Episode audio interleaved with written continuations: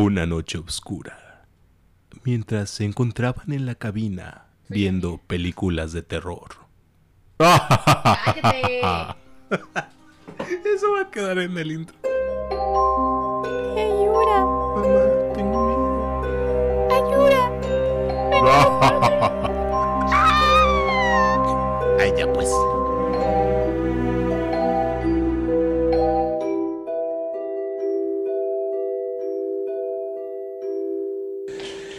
Que se encuentra en esta casa, a lo que se escuda como si fuera una niña.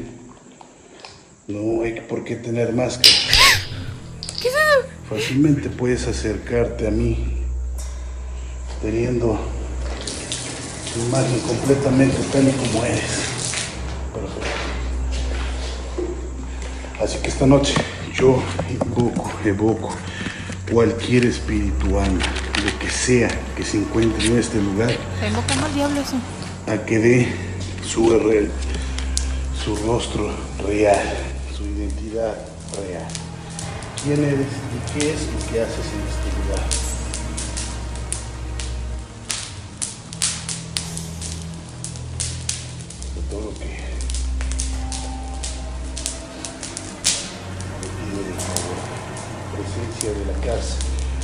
esencia, presencia, energía de esta casa, que se revele, se revele, demuestra tu verdadera cara.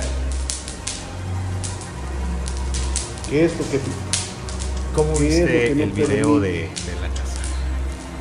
Pues. uf, no sé, como que sí te da miedito, como que te tensa. Yo soy muy miedosa, entonces a mí cualquier cosa como que tenga que ver con lugares oscuros o con casas embrujadas, aunque no sepamos si realmente están embrujadas o, no, eh, me sigue dando mucho miedo. Siempre es como que estoy al filo del asiento, con los ojos tapaditos. Bueno, pues este video se llama La Casa Embrujada en Colima y está en el canal de Ricky Velázquez por si quieren buscarlo para verlo en YouTube. Y de la casa que nos referimos es la casa que está ubicada en el Jardín Corregidora, en la colonia Jardines de la Corregidora.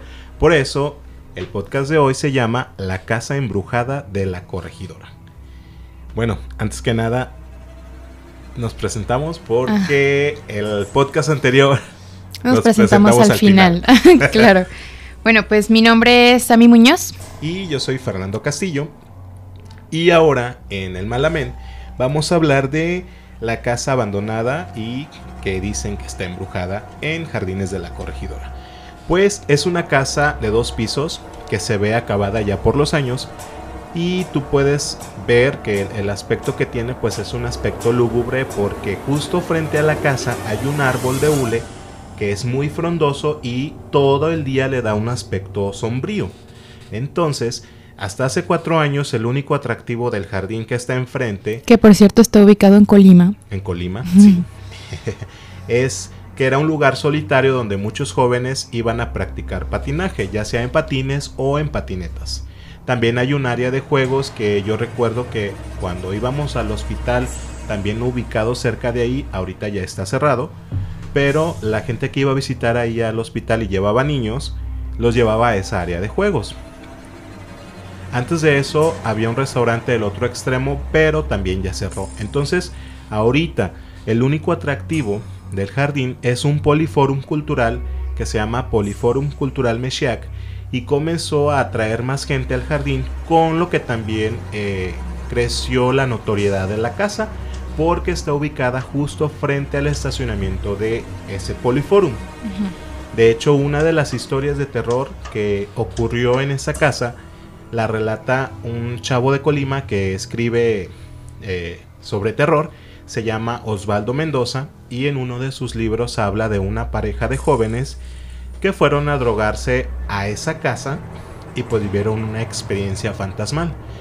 Eh, voy a narrar un poquito Sí. de lo que viene en ese libro. Hasta el día de hoy siempre voy a jurar y decir la verdad de lo que ocurrió. Sucedió que oí el motor y las luces de un coche estacionarse afuera de la casa. Acto seguido escuché los pasos de una persona entrar a la casa. El cuerpo se me ablandó del miedo, mi corazón se hizo aguado y un aire espeluznante invadió aquella habitación. Me quedé paralizado sobre todo por la postura en la que me encontraba. De rodillas y sosteniendo el cuerpo de mi novia, ahí me quedé y me hice fuerte a lo que viniera. Fue el momento en que creí que todas las luces de mi vida se apagaban. No te asustes, hijo, no vengo a hacerte daño, sonó la voz de un hombre que me hablaba desde la sala de la casa en la planta baja donde no le podía ver. Ayúdeme, le contesté casi llorando. Los voy a llevar a tu casa. Ahí tu madre te está esperando. Levántate y ven conmigo, respondió. Sin preguntarle nada, ni pensar mucho las cosas, bajé lentamente cargando a Liliana, teniendo más cuidado entre la oscuridad. Con dificultad llegué hasta la acera y subí al asiento trasero del coche. Ahí mismo acomodé a mi princesa. El hombre estaba esperándome arriba del vehículo. Arrancó y condujo en silencio rumbo a mi hogar.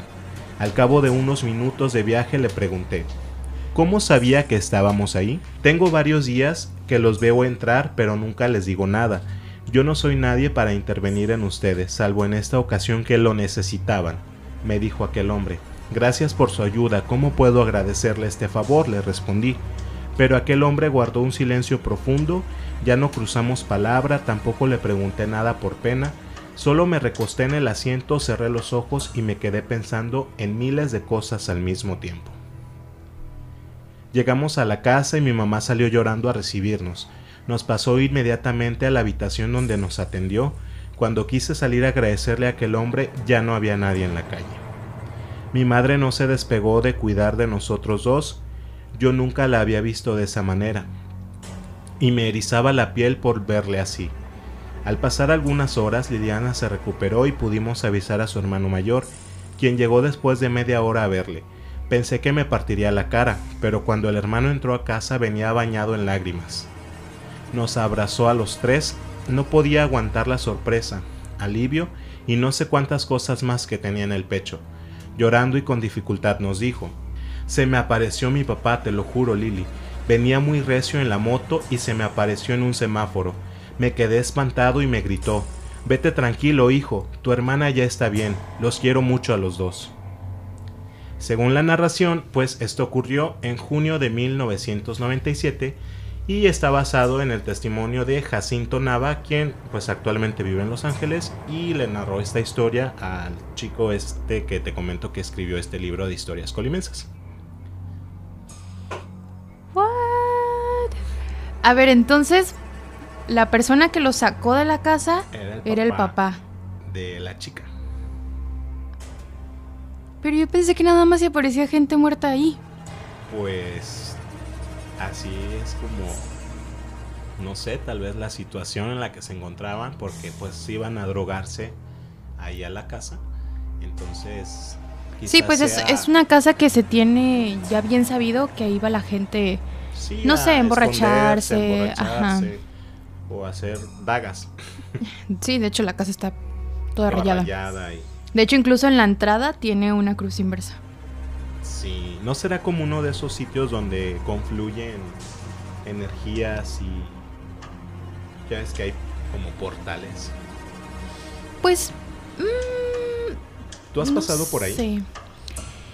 Hace como dos años tuve yo tuve que ir al jardín corregidora precisamente al poliforum ajá, al poliforum porque tuve un seminario o algo así no recuerdo bien pero a la salida estaba todo muy oscuro a mí me urgía irme como que los lugares así me dan mucho miedo te digo que soy muy miedosa entonces siempre los evito lo más posible. Y aquí estoy verdad pero exacto a ver si duermo. Mm, mis amigos andaban por esas épocas como duro y dale, duro y dale, con que querían ir a vivir experiencias paranormales. Y estaban, hay que ir a la casa de aquí enfrente, hay que ir a la casa de aquí enfrente, pero como que todos decían que sí, pero todos decían que no al mismo tiempo. Entonces era como de, sí, vamos, pero nadie se movía. Exacto. O sea, de hecho, literal decían, sí, sí, sí, vamos, pero no se movían. Y yo así de, pues vayan, pues. Porque yo ya les había dicho que yo no iba. Pero tengo bien entendido ya he escuchado de varias personas que dicen que esa casa, si pasas frente a ella, se sienten como las malas vibras, que, que mucha gente que pasa por ahí o que entra a la casa la espantan. Pero la verdad te digo, como yo nunca he entrado, nunca he pasado por ahí, no, nunca he vivido eso. Yo eh, hace cinco años me tocó vivir por esa calle, dos cuadras más lejos. Y dijeras tú, este, no me gustan las historias de terror, pero aquí estoy. Recuerdo que en ese entonces salía tarde de trabajar, eh, salía tipo 10 y media, 11 de la noche. Y lo que yo hacía es que caminaba de mi trabajo a mi casa y porque me daba un poco de ya flojera hacer de cenar, tenía la costumbre de ir al hospital. No sé si recuerdas que había un restaurante en la entrada que abría toda la Sí. noche para los que visitaban a sus enfermos. Ujú. Pero yo, para poder ir a comer allá al, al restaurante, tenía que cruzar por la casa. O sea, por la calle de la casa. ajá. Entonces, la verdad, yo le sacaba y atravesaba por el restaurante. Pero, una vez que cerraron el restaurante, no me quedó de otra más que cruzar por la casa. Y la verdad es que no sé si es porque todo el día tiene sombra, pero sí se siente más frío. Se siente como que te observan de adentro de la casa. Y hasta cierto punto, como que aprietas el paso para pasarlo menos, el menos, el menor tiempo posible ahí enfrente de la casa. Entonces sí me, eh, le- me daba miedito. La verdad es que sí da mucho miedo pasar Sí. por ahí por la casa. Nunca, nunca se me ha ocurrido, ni creo que se me va a ocurrir entrar a la casa porque sí me da miedo. Sí, pues las veces que yo he estado ahí en el jardín, eh, la última vez que yo fui, me tocó estar como del lado de la esquina que está como cercano a la casa. Ajá. Yo la- no ¿dónde estaba- está la escuela? Mm, ya ves, sí, sí, tipo por ahí. Está, ya ves que está la escuela, los, los juegos, y luego está la parte de en medio donde están las rampas para... No está la fuente. Ajá, ahí es donde yo estaba. Y la verdad, no estaba sola, eran como las cinco, éramos como siete personas. Y yo sí estaba así de, no la veas, no la veas, no intentes buscarla, como que aléjate lo más que puedas. Pero algo te llama. No, a mí la verdad no me llama, a mí es como que yo la, no sé, como que la casa me repele o yo, yo qué sé cómo decirlo. Son polos opuestos. Exacto.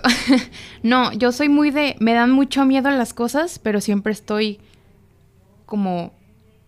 No sé, investigando al respecto. Por eso estoy aquí. Por eso te digo que es como muy raro, ¿no?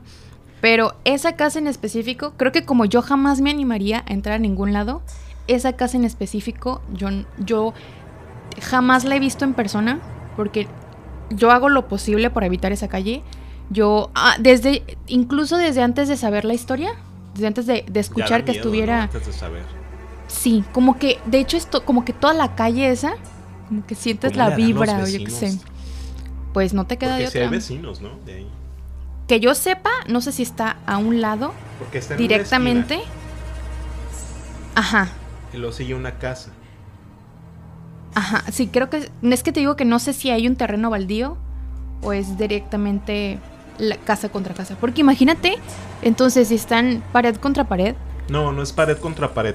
La casa está, sin mal no recuerdo, la casa está en una esquina del lado donde continúa la cuadra. Hay como un, un- una cochera, pero o como un como un lote. Este y del otro lado ya es calle. De hecho está sobre calle es Bartolomé de las Casas, esquina con Jazmín. Para que más o menos, mira aquí está, eh, estamos viendo en el mapa eh, el árbol que te digo que están altos. Entonces está la casa en una esquina y le sigue a espaldas sí hay una casa. Enfrente está una escuela. Y del otro lado de la casa están. Son como unos locales más o menos. Es lo que. Es lo que se ve desde aquí. Es lo que yo te decía. Mira, hay una cochera. Como un lote este, con bardas nada más. Pero no sé si tenga también mucho que ver que es por la. La fama que tiene la casa. Pues no sé. Porque mira, eso no es todo. Estaba buscando información de la casa y encontré en un comentario de esa narración que una persona asegura que por allá en la década de los 80, él y un amigo solían visitar casas a lo que ellos les llamaban casas ricas, porque si te fijas en promedio son casas grandes de dos pisos. Sí, que hace muchos años esa era la zona rica de Colima. Ajá, entonces eh, iban y les tocaban para barrerles o juntarles las hojas de los árboles y pues que les dieran dinero, ¿no? Entonces dice que textual Así es como llegamos a esta casa que se encontraba en buenas condiciones, refiriéndose a esta casa. Tocamos y salió una mujer joven a quien le dijimos si podíamos barrer las hojas, y acto seguido nos pasó al patio donde jugaban un niño y una niña de entre 4 y 5 años de edad. Ellos se divertían con juguetes grandes como una resbaladilla y otros más que se distribuían en todo el patio. Se tenían ahí un reguero. Entonces, Dice que los papás eran una pareja joven y la persona que comentó esto pregunta en el mismo comentario si alguien más coincide con sus recuerdos porque también dice que al parecer las personas murieron asesinadas. Yo te iba a preguntar eso. Yo he escuchado mucho que espantan, yo he escuchado muchas cosas, pero jamás he escuchado por qué. Entonces, es bueno investigar. La verdad, yo no tengo idea de dónde surge esa historia? Pues simplemente yo creo que con verla. Porque, o sea, por ejemplo, no sé, nunca he sido muy fan de la idea de es un portal al más allá. O algo así, como que se cruzan dimensiones. No sé, no sé, no sé si, si es posible, no es posible. A mí como que no me suena muy coherente. Pero pues igual, ¿qué cosa de fantasmas suenan coherentes, verdad? Qué cosa paranormal, pues.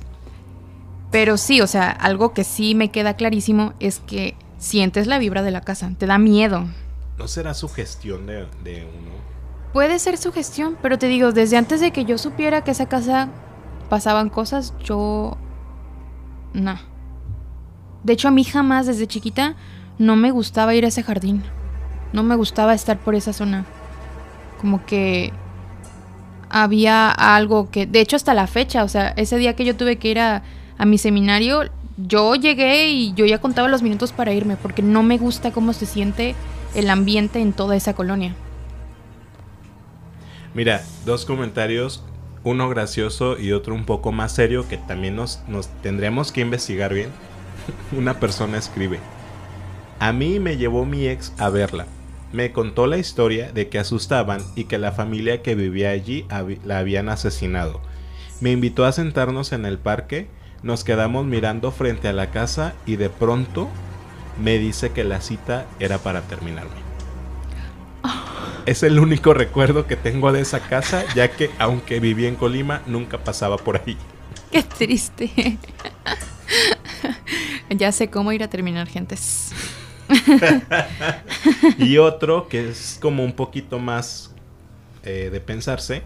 Dice, yo recuerdo que en esa casa vivía el señor Karim Assam con su esposa e hijas. Las conocí porque siempre iba al jardín unas niñas que tenían todo, como decimos en Colima, una familia rica que no necesitaba o envidiaban algo de todo lo que tenían. Ya adolescentes no sé qué pasó con esa familia. Gracias por compartir mi comentario. Y luego alguien le contesta, vivieron por la calle Medellín y allí tenían un negocio, la casa todavía existe y de la esquina hacia donde está la fábrica de hielo, ahí llega la casa esta tan enorme. A ver, pero entonces nadie sabe de dónde surge esto? No, tampoco... ¿No? Sería cuestión yo creo que de verlo, pero no sé si en el ayuntamiento te puedan decir de quién es la casa, nombre de quién está. No, no creo que te dejen saber eso. A menos en el archivo histórico si algo pasó, eh, que haya registro en el archivo histórico. Porque entonces tiene desde qué año, desde la década de los 80, dices? donde esta persona asegura que en los 80 él pasaba por ahí y todavía la casa estaba habitada. Son cosas sin resolver. pues mira, si, si está desde los 80 abandonada, todavía está bien la casa. Años. Y todavía está relativamente bien. Como para que la gente entre. De hecho, está toda grafiteada por dentro. Sí. Y es lo que no entiendo. No, y, lo- y la, la otra cuestión extraña es que si tú te acuerdas han ocurrido dos o tres sismos fuertes, dos más o menos, de los 80 para acá en Colima, Sí. y no se ha caído. No, de hecho no tiene partes que se hayan caído, sí. O cintas que a veces ponen de advertencia de que es riesgo o algo. No, tampoco. De hecho se me hace que este está el portón de afuera. Sí tiene su portón, este, su cancel y tiene alambre de púas como para que nadie se brinque por atrás. Sí, o sea, la casa está en buenas condiciones en lo que O sea, cabe. que la protegen los fantasmas. Ay, cállate. Pues yo creo que aquí cerramos el podcast de hoy. Si alguien más sabe algún dato sobre la casa, que nos escuche, que sí, nos pueda publicar en redes sociales. ¿Quieres dar tu Twitter o tu? Mi Twitter, deja, déjamelo. saco. Déjame analizarlo. Déjamelo saco porque no me acuerdo. Bueno, el mío es Skider89, S-K-I-D-D-R. No, otra vez. El mío es Skider89, Skider con doble D. Ok. El mío es Ami MCS, Ami con I latina. Todo junto. Y pues ahí nos pueden hacer los comentarios sobre si saben algo de esta casa o si tienen algún tema que quisiéramos tocar. Que quisieran que tocáramos. Ah, se hace que se nos olvidó ¿Qué? la anécdota del clip. ¿Cuál? Ah. A ver, pues ¿quién lo empieza a contar? ¿Cómo estaba la cosa? Estábamos aquí en la oficina. Estábamos viendo una película de terror, la última de Insidious. Ajá, la última llave creo que se llama. Ajá. Y estaba justo, sin spoilers, en El clímax de la el película. clímax de la película. La y parte estamos más nosotros tensa. a la expectativa entre quitar las manos y poner las manos Y aquí donde nosotros estamos en la oficina, todo se escucha. del piso Todo. superior. Ajá. Pero así, en verdad, todo, no, no es exageración. Y estábamos los dos muy tensos. Se me hace que yo tenía los ojos tapados, las, los oídos, porque siempre me tapo los oídos. Eh, tú estabas como que entre tapándote los ojos, entre que no. eh, y eh, también regañándome porque me estaba tapando los ojos. Y en eso sonó algo como... no sé. Pero es que, ¿sabes? Yo creo que fue lo que abonó a que nos asustara. Y de hecho viene en el tráiler, no es ningún spoiler. En que el demonio usa una llave para cerrar, para quitarle la voz a las personas. y al dar vuelta a la llave en la garganta, Sí. se oye un... Sí. Entonces yo creo que eso fue lo que nos asustó. Y de hecho creo que acaba de pasar esa Sí. escena. Entonces sí, fue como... Se, se cae el clip y sonó como, como un clip cayéndose, pero Como la llave. literal como, como si hubiera sido a un lado de nosotros. Sí. Entonces fue tanta la impresión que yo no pude gritar, me quedé con la boca abierta viendo No, la escena así aparte como yo creo que shock. también fue porque nos estábamos con los ojos tapados y lo escuchamos aquí, aquí, aquí. No, además creo que fue como, si mal no recuerdo, si era el momento del clímax, acaba de pasar la cosa más intensa de Sí. toda la película, pero ya estábamos los dos como que tapándonos los oídos y los ojos, pero ya un poquito más relajados. Entonces, o sea, sí estabas tenso, pero menos tenso que hacía uno o dos minutos. Sí. Esa es la anécdota de cuando nos asustó un clip en la oficina. A veces nos asustan monedas. Monedas. O cuando se caen cinco clips, mm, no. Ni cómo. Es toda una trilogía de terror. Claro. También a ti te espantó alguien aquí adentro. Bueno, eso es, eso es para el próximo podcast. Sí. Nos despedimos, muchas gracias. Gracias por escucharnos. Nos escuchamos. Bueno, ustedes nos escuchan para la próxima. La próxima. Bye. Eso, eso da miedo.